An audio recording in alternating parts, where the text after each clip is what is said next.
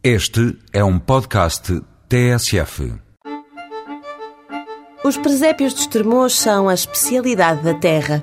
E já que toda a gente fala no Natal, por que não juntar um passeio de fim de semana com uma visita aos presépios mais típicos de Portugal? Os presépios de Estremoz são quase uma raridade. É que hoje há poucos oleiros que façam estes presépios rústicos e coloridos, segundo técnicas muito antigas. Aproveite que está imbuído pelo espírito de Natal e dedique-se às compras nos antiquários e lojas de velharias da cidade. Entre uma loja e outra, descubra o que de mais bonito Estremoz tem para oferecer. Lá em cima está o castelo e dentro deste o Passo Real que Dom Dinis mandou construir para a sua Rainha Santa. No terreiro do castelo está o Museu Joaquim Vermelho, onde se pode ver também uma olaria em funcionamento.